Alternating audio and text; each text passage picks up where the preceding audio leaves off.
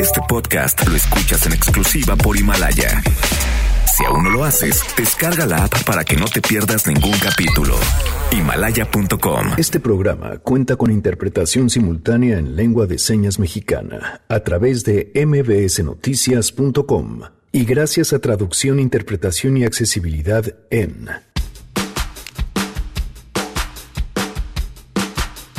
A más de siete meses de su muerte, todavía no se ha esclarecido el caso de Aide Mendoza, la joven, que murió por un balazo mientras tomaba clases en el CCH Oriente. Hoy le daremos seguimiento a su caso.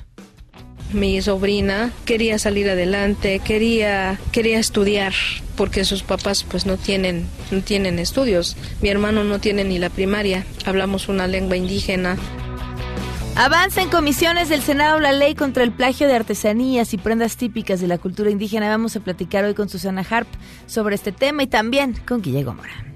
Se trata de compartirles de manera visual varios de los plagios que ha sufrido el patrimonio de México. Se le llama patrimonio inmaterial porque no nada más es la prenda, sino el conocimiento que está detrás de la prenda. Tenemos buenas noticias, el show de la mañanera y más. Quédense, así arrancamos este martes a todo terreno. MBS Radio presenta A Todo Terreno con Pamela Cerdeira. Tanto tiempo disfrutamos este amor, nuestras almas se acercaron, tanto así que yo guardo tu sabor, pero tú llevas también sabor a mí. Si negaras mi presencia en tu vivir, bastaría con abrazarme y conversar. Tanta vida yo te di que por fuerzas llevas ya sabor a mí. A hacer un día de canciones de karaoke. Ustedes nos ayudan a hacer la lista. Prometo resistir y no cantar. Tía Grace le tocó seleccionar la música el día de hoy. ¿Cómo estás? Muy bien, muchas gracias. Bueno, en realidad son instrucciones de la Janine. jefa Yanin. Ok, perfecto. Porque no está presente, pero mandó su, su selección y es porque hoy se cumple el centenario de Álvaro Carrillo. Ok. Entonces vamos a escuchar música de él. Ok. Lo que, lo que quieran escuchar, por favor, nos mandan sus solicitudes. ¿Tu Twitter? Mi Twitter es Gracevedo Q. Perfecto. Muchas gracias. Gracias a ti.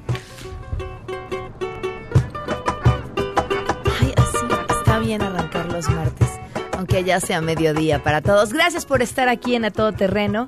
En este martes 3 de diciembre soy Pamela Cerdeira, voy a estar aquí hasta la una de la tarde. El teléfono en cabina 5166-1025, el número de WhatsApp 5533329585, a todoterreno arroba mbs.com y en Twitter, Facebook e Instagram me encuentran como Pam Cerdeira. Daniel Díaz en la interpretación de lengua de señas lo pueden ver y seguir a través de www.mbsnoticias.com. Y ahora sí, recibió el Congreso de la Ciudad de México esta iniciativa de ley de la que ya habíamos platicado, que era parte de toda esta serie de medidas que prometió Claudia Sheinbaum el día en el que emitió la alerta de género por violencia en contra de las mujeres. Juan Carlos Alarcón, cuéntanos, muy buenas tardes.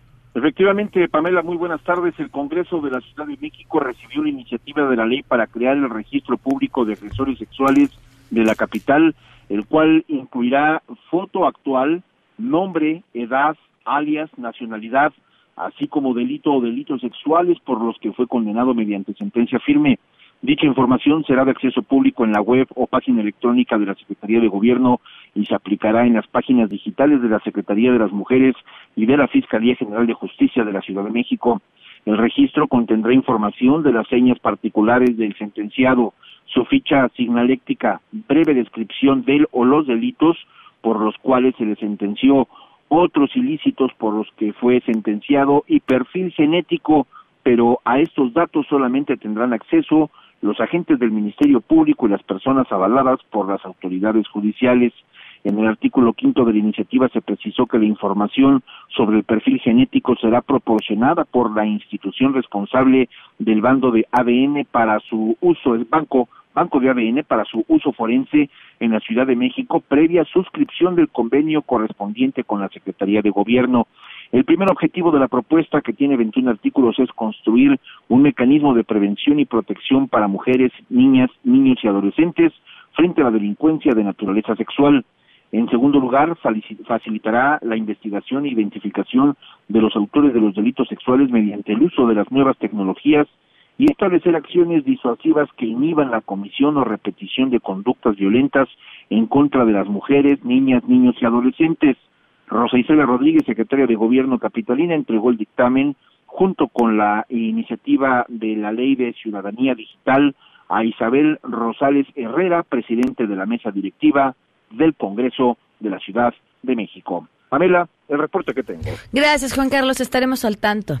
Buenas tardes. Muy buenas tardes. Este tema no es un tema sencillo y es que si lo vemos, por supuesto, desde donde hay que ver lo que es el lado de las víctimas, eh, todos podríamos entender y justificar la creación de un registro como este, pensando que, pues si tienes un agresor cerca, quisiera saberlo. El problema desde el punto de vista de la justicia es otro. Uno, que tanto confiamos en nuestro sistema de justicia. Dos, si alguien es em, juzgado, encontrado culpable de violencia sexual y cumple una pena, no tendría después de haber cumplido esa pena que considerársele alguien que ya pagó. Es una pregunta. Yo sé que la respuesta a esta pregunta no es sencilla y, y yo no pretendo tenerla, pero, pero se las aviento para que compartamos nuestras dudas. Y, de verdad creo que creo que es importante detenernos. Se lo preguntábamos a Claudia Sheinbaum el día que platicamos con ella. Ella insistió en que era una práctica que se había hecho en otras ciudades y que había funcionado. Habrá que platicar con gente que nos pueda comentar en qué ciudades, cuál fue la experiencia y si esta experiencia, que yo creo que es todavía lo más importante, qué tanto está el ejercicio de esta lista tiene una incidencia en la baja de delitos, porque es lo que queremos. O sea, no se trata de un, ya, ya pagaste, ya fuiste juzgado, ahora vas a seguir pagando porque te vamos a poner en esta lista. Si, si el resultado no es, no lo vas a volver a hacer. Que, insisto, eso, eso es lo verdaderamente importante. Y si eso, aun si fuera la panacea, si eso no viene acompañado de un sistema de justicia que atienda a las víctimas, que promueva la denuncia, que permita que nos sintamos seguras para ir a denunciar y que continuemos con el proceso, que además es una doble tortura, pues la lista, la lista no sirve de nada. Tenemos buenas noticias.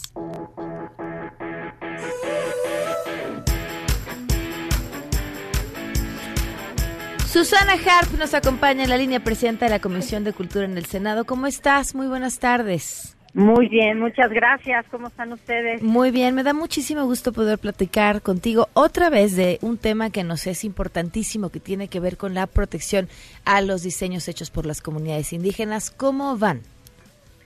Pues mira, vamos muy bien. Han sido 14 meses de trabajo, eh, de un trabajo colegiado con la Secretaría de Cultura, entre todas las dependencias de la Secretaría de Cultura, básicamente con el INA, con Indautor, con culturas populares eh, y también con FONARC.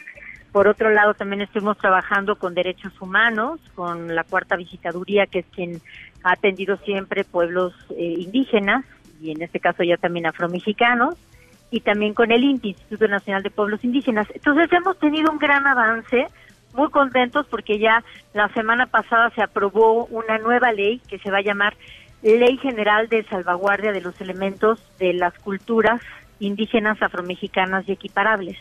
Entonces, muy contentos porque ya se aprobó en comisiones, hoy pasa al Pleno del Senado y si hoy se aprueba aquí, pues la mandamos a Cámara de Diputados como Cámara de Revisora.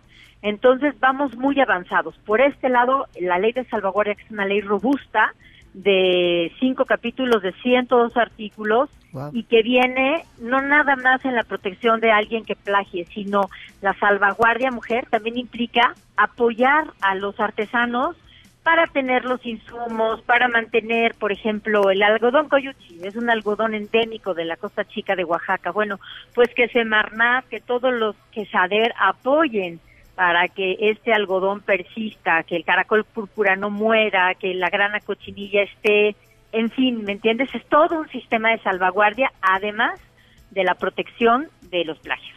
Ahora, en el tema de los plagios, ¿qué específicamente es lo que esta ley protege o cómo se define qué es propio de quién y quién sería el sujeto de ese derecho? Lo primero que hace la ley es reconocer la titularidad del derecho colectivo, del derecho de la comunidad.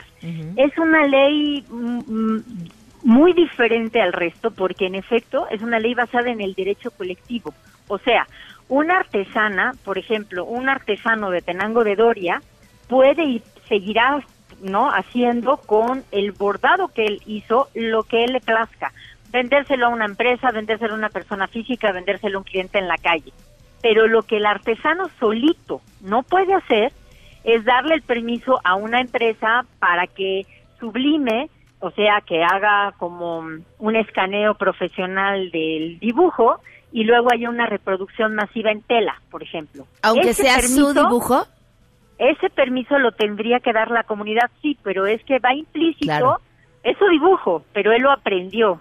Es una tradición, es un conocimiento ancestral, es un conocimiento de toda la comunidad. Lo, a quien le pertenece es a, toda la comunidad.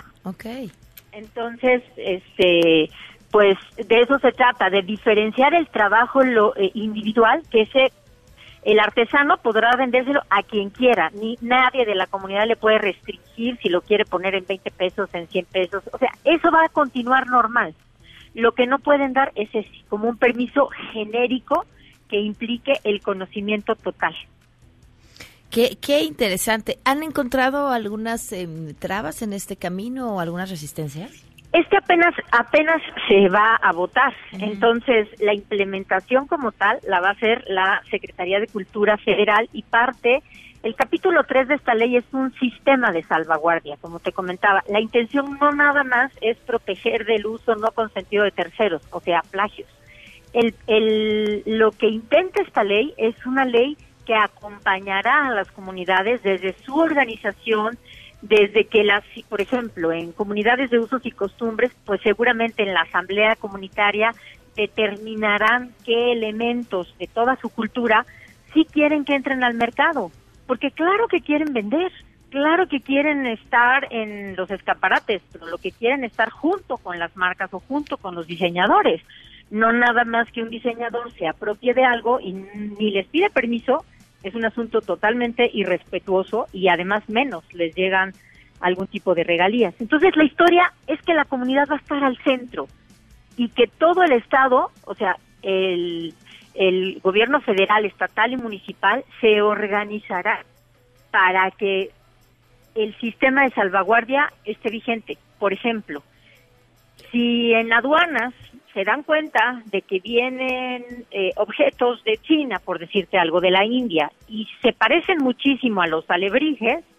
pues tendrán que hablar inmediatamente a la Secretaría de Cultura, que es la cabeza del sector, para verificar si esto es un plagio y pues tendrán que definir si le meten un gran arancel o simplemente no le permiten la entrada. Entonces estamos involucrando a todas las secretarías. que la Secretaría de Relaciones Exteriores sean nuestros ojos en el extranjero y así. Me, me, me parece eh, una gran, más que una gran idea, un gran trabajo por todo lo que nos estás platicando, implica muchísimas cosas. Hay un tema que me preocupa. Para que esto sea realidad es que esté dentro del presupuesto, que haya dinero para esa comunicación entre una y otra secretaría, para esa Te digo que no, no, no mandatamos en la ley ninguna actividad nueva. Simplemente el sistema de, de salvaguardia les está recordando las actividades que siempre han tenido. Ok. Siempre han tenido eh, eh, ese tipo de, em, pues de, de, mandatos. O sea, no estamos mandatando nada nuevo. Estamos poniendo sobre la mesa y tejiendo como una cadena eh, consecuente de acciones que si todas las secretarías las hacen, vamos a lograr este gran sistema de salvaguardia. Y esto tiene que ver con economía, ¿no? Qué bueno que ahí está FONAR, que antes estaba en economía, se pasó otra vez a la Secretaría de Cultura. Bueno, pues es fomentar para que los artesanos tengan los insumos necesarios, para que vayan a buenos espacios, para que puedan vender. Entonces sí, es una ley muy grandota que por supuesto tiene el capítulo cuarto, que es el capítulo de sanciones. Claro que nos vamos a ir contra los plagiarios. ¿Cómo van a estar las sanciones? Es que sea todo eh, todo un nos vamos a nos estamos basando en la ley de indautor básicamente no entonces se tratará de ir a la conciliación y, aquí va a depender mucho de lo que la comunidad quiera te, recuerdo que esta es una ley sui generis en este sentido porque eh, una hay, habrá comunidades que quieran hacer un tipo de convenio muy diferente al de la comunidad enfrente. Entonces, no va a haber una norma para los convenios. La Secretaría de Cultura eh, los va a ir acompañando, los va a ir asesorando, pero cada comunidad va a definir qué, qué sí entra y qué no entra, qué símbolo es sagrado para ellos y no quieren que se borde sobre ninguna blusa que se va a vender en Sara, por decirte algo, o cuáles sí, porque por supuesto que hay cosas que sí quieren venderlas. Claro. Por supuesto que las quieren vender, ¿no? Pues eh, Susana, te agradezco muchísimo. Estaremos siguiendo de cerca el proceso, por supuesto, la votación y su camino a la Cámara de Diputados. Un abrazo y gracias por estar pendientes. Ya llevamos rato y Ya. mira, la vida dio vueltas y me vinieron a, a, a ofrecer esta posibilidad, pues para hacer eso que tanto platicábamos hace tres años. Así es. Muchísimas gracias. Gracias a ti, mujer. Hasta luego. Vamos a una pausa y continuamos a todo terreno. Porque nació en tu suelo la morenita que estoy llamando. Me gustan tus mujeres, por eso aunque lo sepan, yo seguiré cantando viva la costa con Pino Tema. Me gustan tus mujeres, por eso Regresamos a todo terreno. Este podcast lo escuchas en exclusiva por Himalaya. A todo terreno con Pamela Cerdeira. Continuamos.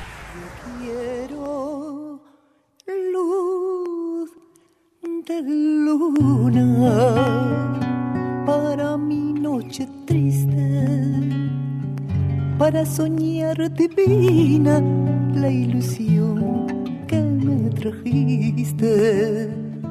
Para Le agradezco muchísimo a Gerardo, él es papá de Ángel Gerardo Ramírez, que nos acompaña vía telefónica. Gerardo, muy buenas tardes. Eh, buenas tardes, señorita. Eh, Gerardo, cuéntame, ¿qué fue lo que pasó? El día viernes 29, Ujú. mi hijo salió de trabajar alrededor de las seis y media. ¿Qué edad tiene tu hijo? Mi hijo tiene 20 años. Ok. Salió de trabajar de Sambors. ¿De qué Sambors? Del Sambors de Parque Lindavista. Ok. Él trabaja ahí. Eh, se dirigió saliendo de ahí caminando hacia la cervecería que se encuentra a un costado del Metrobús Río Bamba.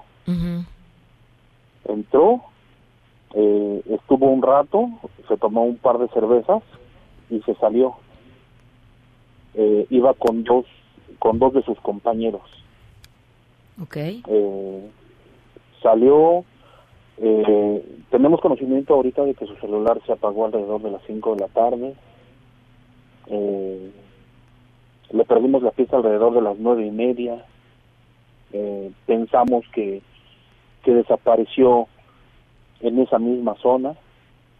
Eh, otros dos de sus compañeros, también de, del Sambors, eh, tuvieron el mismo evento en esa misma zona, en la misma hora que mi hijo. A ver, pero ¿no son los mismos dos compañeros con los que él fue por la cerveza? No. ¿Qué pasó con ellos? Ellos se despidieron de mi hijo, lo que me manifiesta uno de ellos, que, se despiden de él dentro del metrobús, o sea, sí pasaron tarjeta por los torniquetes, se meten. Mi hijo les comenta que, que va a esperar a dos amigos, ellos deciden irse, lo dejan ahí y ya no supieron más. Al mismo tiempo, en ese mismo horario, por lo que hemos este, sabido, por lo que hemos logrado saber, llegan los otros dos muchachos a esa misma zona. Muchachos que son compañeros de mi hijo, pero que no iban, este, vamos, coincidieron ahí los tres. No eran los dos a los que estaba esperando, No, no, eran otros dos de sus compañeros que trabajan en el mismo lugar. que trabajan en el Sambors de Politécnico, pero ese día a ellos dos los mandan a apoyar al Sambors de Parque, o sea, ese día sí trabajaron los tres en el mismo restaurante. Lo que sabemos es que los tres desaparecieron a la misma hora en el mismo lugar. Y el Sí. último lugar en donde lo ubican es adentro en el Metrobús. El último lugar donde lo, lo ubican es eh, eh, que se salió de los torniquetes y lo ubican ahí en Río Bamba y Montevideo. Es ahí donde lo ubican. Los tres desaparecieron ahí. ¿Cuándo lo empiezan ustedes a buscar? El día sábado, eh, mi hijo el mayor se desespera porque no había comunicación, cosa que para nosotros no era habitual. Nosotros tenemos la costumbre de avisarnos siempre por teléfono, ya salimos de trabajar, ya vamos para la casa, nos vamos, hay buena comunicación. Mi hijo se desespera, no había comunicación con él, este, se desesperó también porque eh, el día anterior, el mismo día 29, mi hijo el mayor le marca a la jefa este de Ángel y ella confirma que mi hijo había salido a las seis y media. Fueron a levantar una denuncia. Sí, ¿Qué se pasó? desespera y se, y se va a levantar la denuncia por desaparición. Eh, nos la toman en GAM 4, este, se inicia la carpeta y de ahí nos mandan a, a la Fiscalía de Personas Desaparecidas. Mandan a él y ya después nosotros lo alcanzamos. Y ya inicia el proceso de, de búsqueda, de todo el proceso del acta, de, de tomarnos datos y todo eso. Eh, los hemos buscado en algunos hospitales, hemos buscado a mi hijo en, en delegaciones, hemos buscado, la familia nos está apoyando muchísimo, muchos conocidos también de aquí de la colonia nos han estado ayudando a, a pegar, a difundir, pero nadie sabe nada, nadie sabe nada. ¿Han podido tener eh, contacto con los familiares de estos otros dos jóvenes y que pudieran quizá ellos darles una pista o que tengan más información que ustedes? Sí, al día de hoy ya tenemos contacto. El sábado amanecimos sin saber que había otros dos desaparecidos. Nosotros nos enteramos porque nos contactaron. Este, un, la hermana de uno de ellos dos nos contacta y nos explica que su hermano, también trabajador del Sambros, había desaparecido en el mismo lugar. Eh, al día de hoy ya tenemos eh, comunicación y ya sabemos, platicando entre nosotros, que desaparecen en el mismo lugar este, igual están que nosotros no tienen más información porque no hay más este no hay más este cosas que tengamos para para ¿Han podido para tener saber. acceso, no sé si había cámaras de vigilancia en la zona? en, en la cervecería este que nosotros creemos que es importante ver los videos de dentro de la cervecería nos manifiestan que no hay videos de ese día este, hemos insistido y queremos que, que nos dejen ver el video porque solamente nos mostraron un video del día domingo. Eh, no hemos podido accesar a los videos de Metrobús, que también para nosotros sería importante. Eh, ¿Los han Pero- solicitado? Vaya, no, Sí, no, no es ustedes en- quienes los en tienen que hacer directamente, pero... en el en el en la atención que nos están dando en la fiscalía Ajá. este ya nos informan nos dicen en, en la atención que nos han estado dando nos dicen que es parte de lo que se va a solicitar videos de Metrobús videos de la misma cervecería No, y parte de lo que se va a solicitar es parte de lo que tuvieron que haber solicitado ayer, porque además esos videos después de cierto tiempo ya no se pueden acceder. y se borran es lo que ya sabemos o sea que que llega un, un tiempo en el que empieza la grabación otra vez a, a Claro. borrar lo de lo de cierto tiempo eh, es lo que sabemos es lo que tenemos en, no lo sé nosotros estamos desesperados y pensamos que el evento pues es muy sospechoso y es muy raro porque son tres jóvenes que, que trabajaban que saliendo de ahí se iban a sus casas que pues mi hijo salió a tomarse dos cervezas, o sea, nada normal en el sentido de que de que de ahí se iba a venir a la casa, no faltaba nunca, eso sí lo, lo es lo que más nos alarmó y, y, y lo que las otras dos familias también coinciden, es lo que ellos nos comentan. Mi hijo no faltaba a la casa y, y no era del tipo del que faltara al trabajo tampoco. Gerardo, ¿qué, Eso- qué intuyes? ¿Qué crees que pudo haber pasado? eh, pensamos que que en la zona sucedió algo anómalo no hay un accidente pensamos. Este, son tres jóvenes que fueron perdón que están desaparecidos en la misma zona. Y no no tenemos más que la idea que pasó algo extraordinario. O sea no no lo atribuimos a un accidente Gerardo, vamos a, a compartir tu, bueno, la fotografía de tu hijo a través de las redes sociales. Te pido un favor, este, quédate tantito en la línea para que podamos seguir Sí, platicando. sí, sí, sí. Muchísimas gracias. Bueno, pues ya compartiremos en mis redes sociales las imágenes para que puedan eh, reconocer a este joven si es que alguien eh, lo pudo haber visto. Y en otros temas, le agradezco muchísimo a Gilberta Mendoza que nos acompaña vía telefónica. Seguramente ustedes recuerdan la historia de Aide, su sobrina, una chica que se encontraba estudiando en el CCH en una clase y de pronto un dolor, algo pasó, le quitó la vida, no sabían qué era, una bala la que había recibido mientras se encontraba en clases. Gilberta, gracias por acompañarnos. Muy buenas tardes.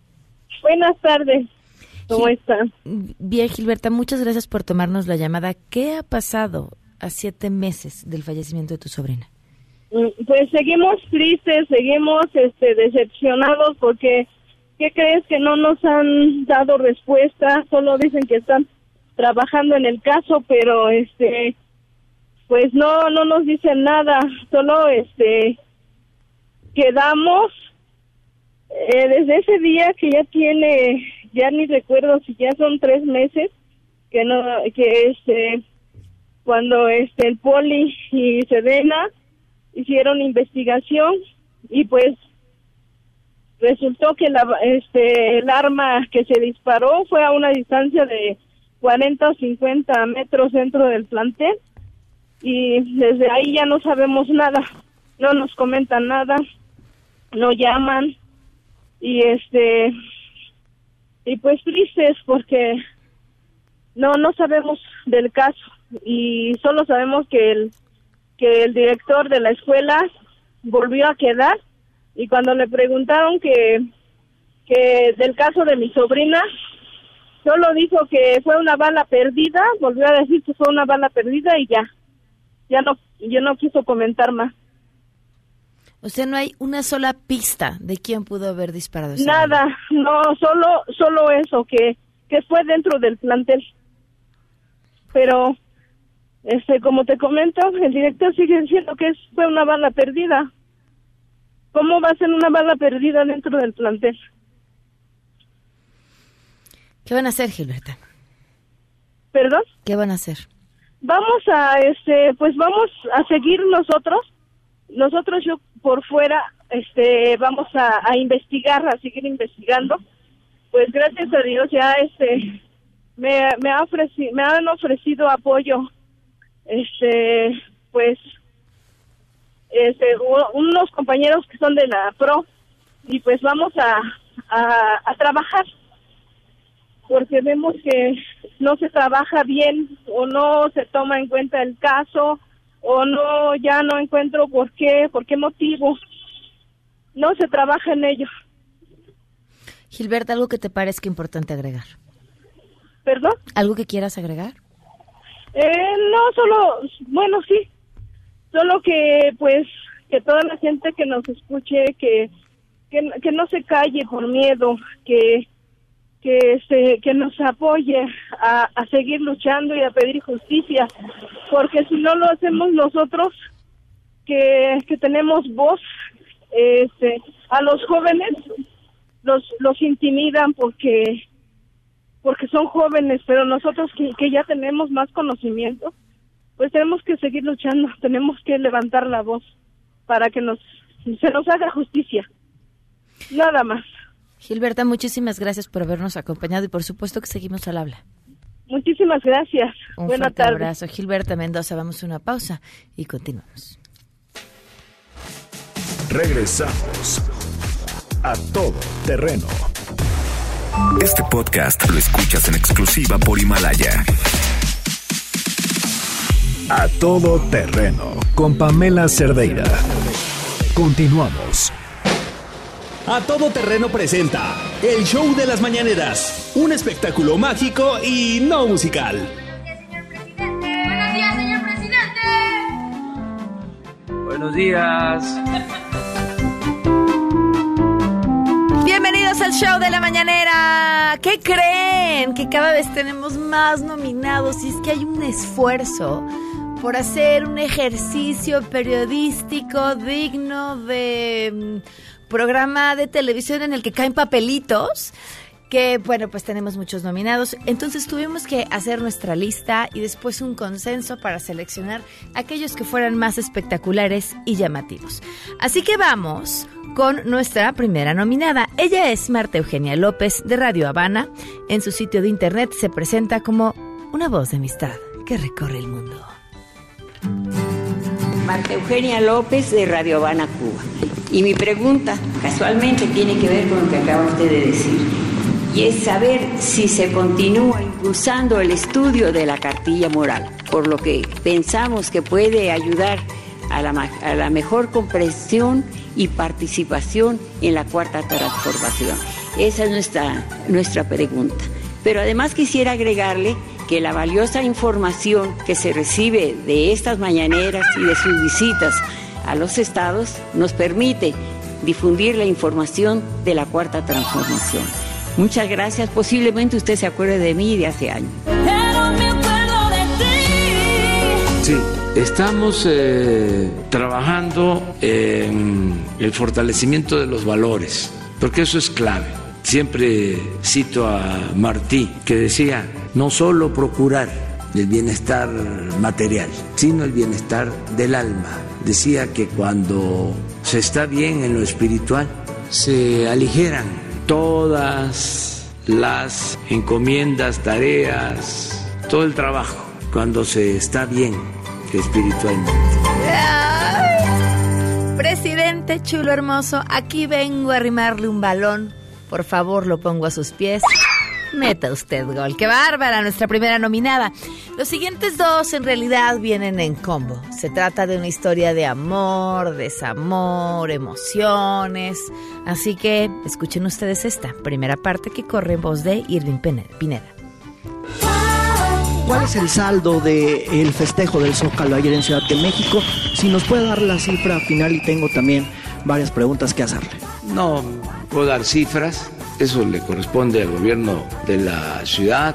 Es que una cifra de 140, presidente. ¿Y qué le reportaron sus colaboradores en torno al comportamiento que tuvieron algunos de sus seguidores en el evento con los periodistas? Supe hoy por la mañana, me informaron de que te agredieron a ti y eh, lamento mucho que haya sucedido esa agresión. Presidente, esta, esta conferencia de medios esta mañana, como le llaman, me parece que es un arma gigantesca y en esta arma gigantesca pareciera que los periodistas están viendo como sus enemigos, como sus adversarios y me parece que el papel de un periodista pues es cuestionar, revisar el poder y cuestionar hechos. ¿Usted cómo está viendo a los periodistas? Es muy sencillo.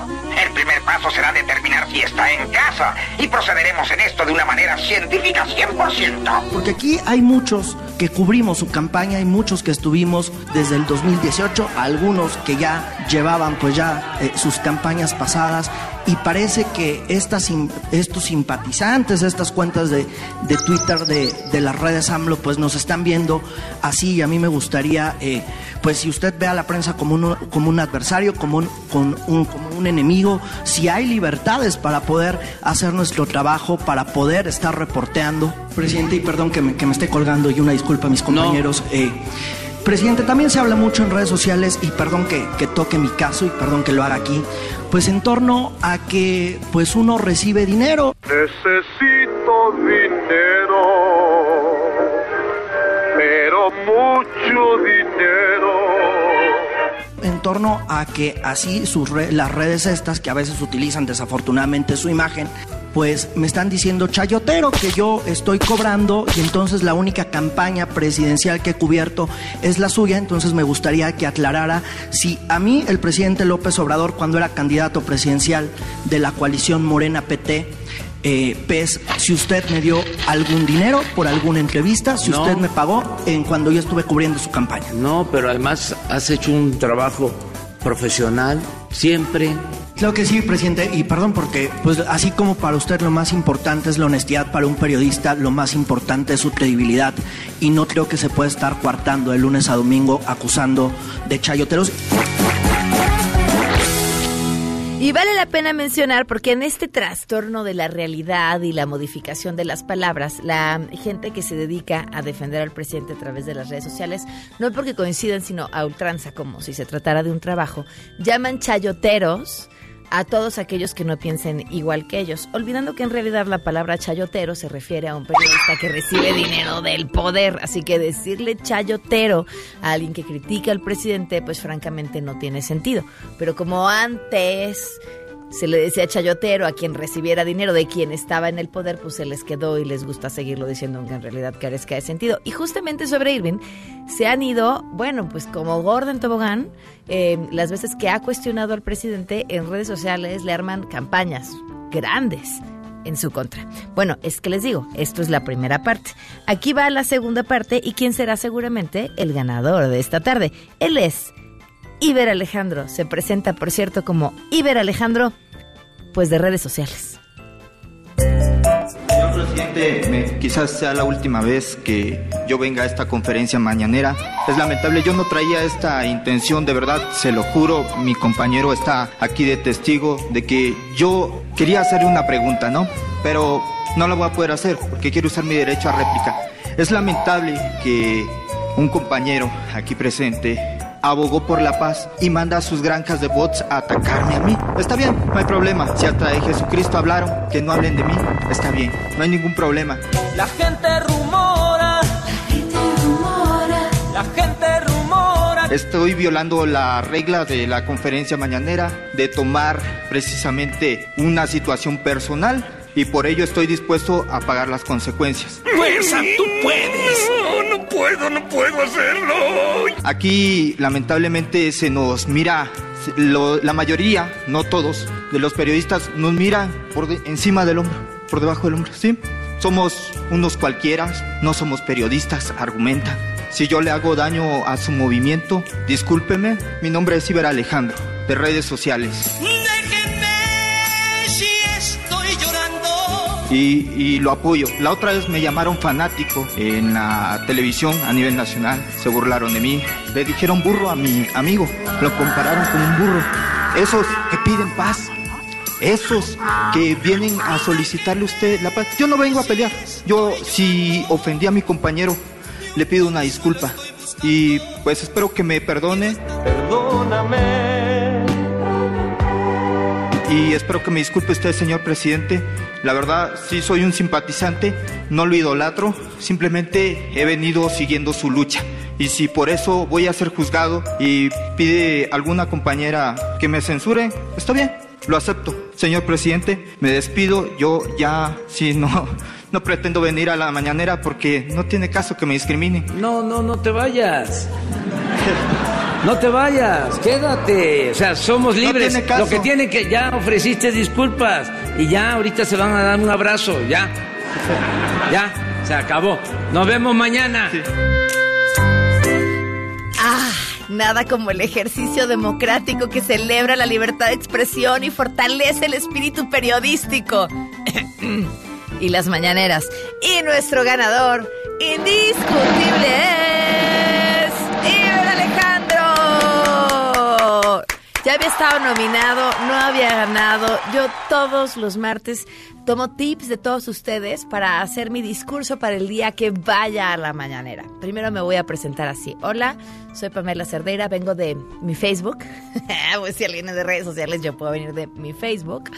Y mire, señor presidente, y bueno, ya estamos pensando el comercialote que vamos a hacer. Puede ser el libro, el programa de radio, y después la pregunta. La pregunta es lo de menos. Vamos a una pausa y volvemos.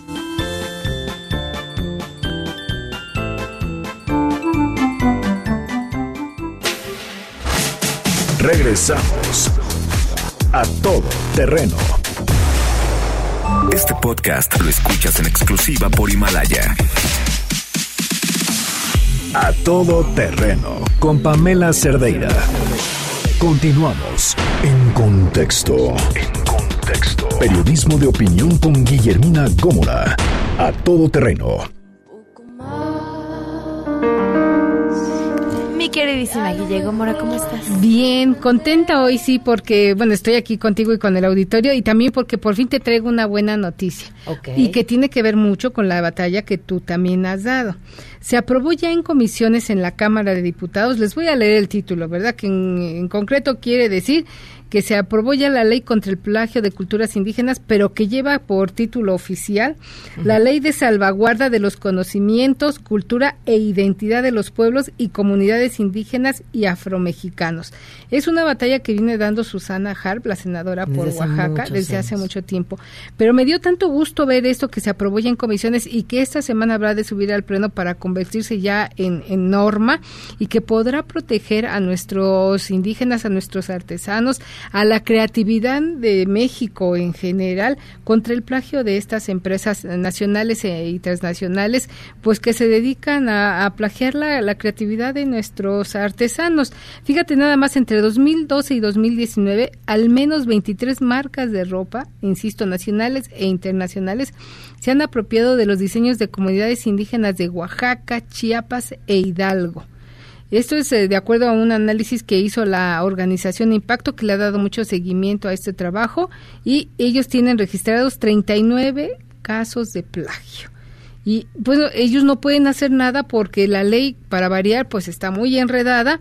¿Y en dónde radica el foco de, esta, de estos enredos? Pues radica en que eh, cuando tú vas a registrar al Instituto Nacional del Derecho de Autor alguna de la propiedad intelectual, en este caso, mucha de esta propiedad es, eh, pues no hay alguien que se la pueda adjudicar.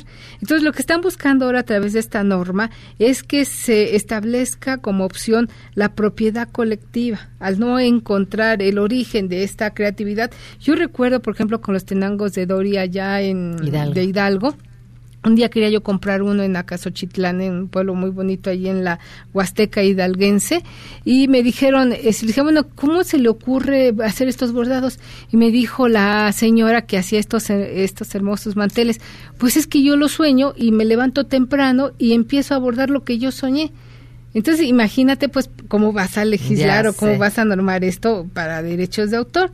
Lo que se eh, plantea ahora es que se, la opción es que se registre como propiedad colectiva y de ahí, pues, empiece la protección de esta eh, creación. Me recuerdo también en Canasta de Cuentos Mexicanos, este hermoso libro de Bruno Traven, en el cuento que se llama Canastitas en serie, cuando hay un americano que pretende hacerse millonario a partir de estas canastitas que fabrica este artesano mexicano, le dice que no le puede hacer por miles de, de canastas como él quiere, porque en cada una de ellas va su corazón. Y le explica todo el proceso artesanal para poder elaborar estas canastitas que el americano quiere que le produzca en serie. Dice, pues que yo tengo que esperar a, secar el mimbre, a secar este, pues la, la, mm, la fibra con que las hago. Después tengo que esperar a que salga la luna y ver cómo está la luna y a partir de ahí empezar a tejer mis canastas.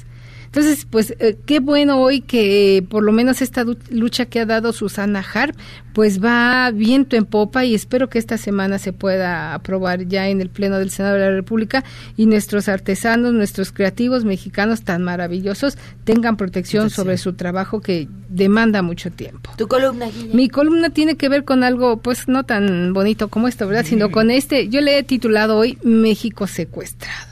Volteas para todos lados y los grupos delincuenciales están a la orden del día en sus diversas manifestaciones, ¿eh?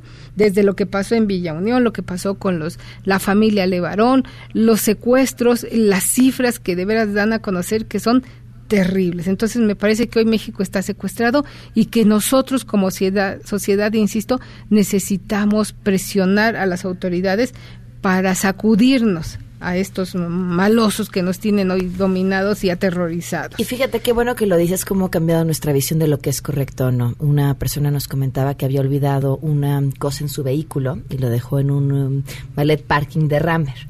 Y cuando regresó, eh, este, este objeto ya no estaba en un iPad.